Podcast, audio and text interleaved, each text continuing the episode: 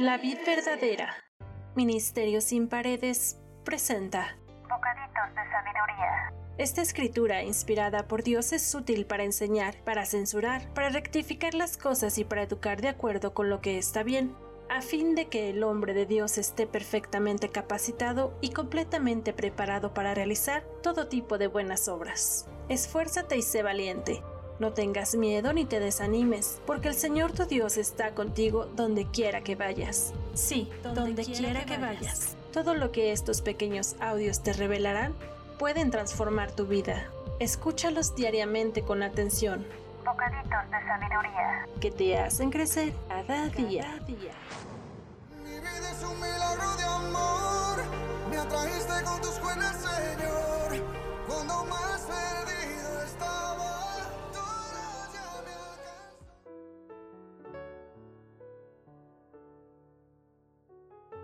Muy buen día. Hoy traigo un bocadito para reflexionar si estamos siendo mal agradecidos. En Proverbios 17 del 12 al 17 nos dice, es menos peligroso toparse con una osa a la que le hemos robado sus crías que enfrentar a un necio en plena necedad. Si pagas mal por bien, el mal nunca se irá de tu casa. Comenzar una pelea es como abrir las compuertas de una presa, así que detente antes de que estalle la disputa. Absolver al culpable y condenar al inocente son dos cosas que el Señor detesta. Es absurdo pagar para educar a un necio, puesto que no tiene deseos de aprender. Un amigo es siempre leal y un hermano nace para ayudar en tiempos de necesidad. Al que es malagradecido siempre le irá mal. Quien paga mal el bien recibido merece que el mal no se aparte de su casa, nos dice este texto. Este proverbio nos hace referencia a lo que ocurrió con los padres de Salomón. La historia comienza cuando el rey David decide quedarse dentro de su reino en Jerusalén, mientras que su ejército israelita salía de casa para pelear las batallas. David decide levantarse una mañana y pasearse por el techo de su palacio, cuando a la distancia alcanza a ver a una hermosa mujer que se estaba bañando en el techo de su casa. Asombrado por su belleza, David manda a pedir que le digan quién es esta mujer. Su mensajero le dice que esta mujer se llama Betsabé, hija de Eliam y esposa de Urías, uno de los soldados del ejército de David. Aún sabiendo esto, David mandó llamar a Betsabé para dormir con ella. Tiempo después, Betsabé le hizo saber a David que había quedado embarazada. Temeroso de que su adulterio secreto fuera a ser descubierto, David mandó llamar a Urías para que regresara a su casa para dormir con su esposa, para así cubrir el embarazo de Betsabé. Pero Urías se rehusó a tener un momento como este mientras que sus colegas estuvieran fuera peleando en la batalla. David se enojó tanto de que su plan no había funcionado, que como último recurso mandó una nota al general de Urías, mandándole que lo pusieran al frente de la batalla más feroz y lo abandonaran para que Urías fuera herido y muerto. Tras la muerte de Urías, Betsabé sostuvo varios días de luto y al final David la mandó llamar para que fuera su mujer. El profeta Natán visitó al rey David para hacerle saber que Dios estaba decepcionado de David. Natán se dirigió a David diciendo, en cierta ciudad vivían dos hombres. Uno de ellos era rico y el otro era pobre. El rico tenía muchas ovejas y vacas, pero el hombre solo tenía una corderita que había comprado y criado, y que era como su propia hija, pues comía de su mesa, bebía de su vaso y dormía en su regazo. Era como de la familia, pues había crecido con él y con sus hijos. Un día, el hombre rico recibió a un visitante, y como no quiso matar a ninguna de sus ovejas o vacas para ofrecerle de comer al visitante, fue y tomó la oveja del hombre pobre y la preparó para su visitante. David al escuchar esta historia se puso muy furioso contra el hombre rico de la historia y le dijo a Natán, Juro por el Señor que ese hombre merece la muerte, y por haber actuado así, sin mostrar nada de misericordia, tiene que pagar cuatro veces el valor de la oveja. Entonces Natán le dijo a David, Tú eres ese hombre, David. Así ha dicho el Señor, Dios de Israel. Yo te consagré como rey de Israel, yo te libré del poder de Saúl, yo te di el palacio que fue de tu Señor, y puse en tus brazos sus mujeres. Además yo te entregué las tribus de Israel y de Judá, y, por si fuera poco, yo estaba dispuesto a darte mucho más. ¿Por qué menospreciaste la palabra del Señor y actuaste mal delante de sus ojos?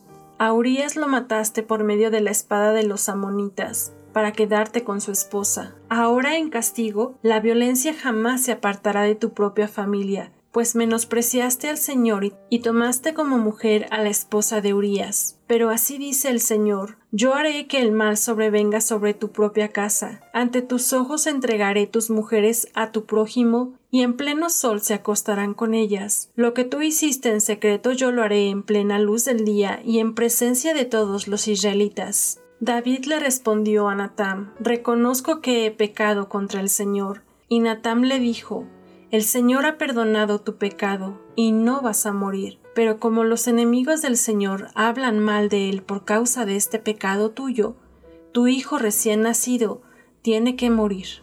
Dios le había llenado de bendiciones a David, pero él era el hombre rico de la historia que contó Natam. El hombre pobre era Urías, su soldado, quien peleó con honor por su rey David. La corderita del hombre pobre es Betsabé, que era lo único bueno que Urías poseía, y que la amaba mucho. David pagó mal por bien a su fiel soldado y a Dios. Absolver al culpable y condenar al inocente son dos actos que el Señor detesta.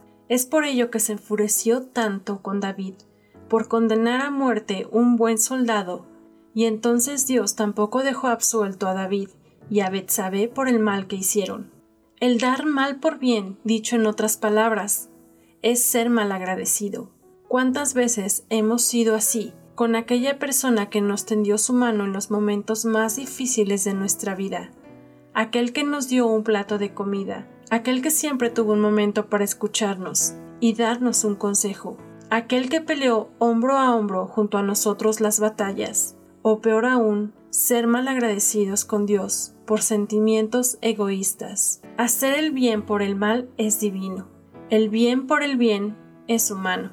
Hacer el mal por el mal es brutal, pero hacer el mal por el bien es diabólico. Muchas personas son guiadas por la ingratitud y pagan la bondad con la crueldad y el bien por el mal. No es de extrañar que estas personas vivan en miseria y desgracia tras desgracia. Dios espera que actuemos con rectitud y aprendamos a ser agradecidos con Él y con la gente buena que Él pone para ayudarnos. Dice el Salmo que Dios es misericordioso y compasivo, lento para enojarse y lleno de amor inagotable. Está dispuesto a perdonar para no destruir a la gente mala. Pero eso no quiere decir que no nos escapemos de su corrección, como le sucedió a David. Así que te dejo algo para reflexionar. ¿Estás siendo malagradecido con Dios? ¿Valoras todo lo que Él te da?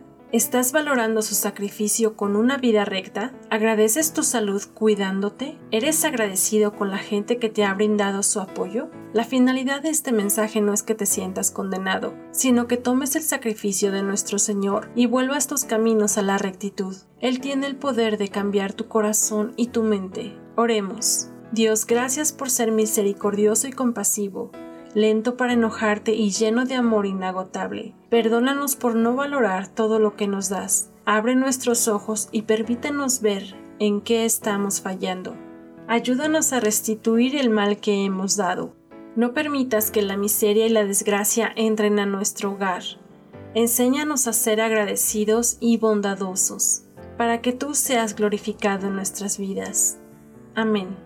Si tú quieres saber en qué terminó esta historia, te invito a leer Segunda de Samuel. Y si te gustó esta historia, no olvides compartirla y visitarnos a través de nuestras distintas plataformas. Recuerda que tu like y suscripción son muy importantes para ayudar a este ministerio. Que Dios te bendiga y hasta la próxima.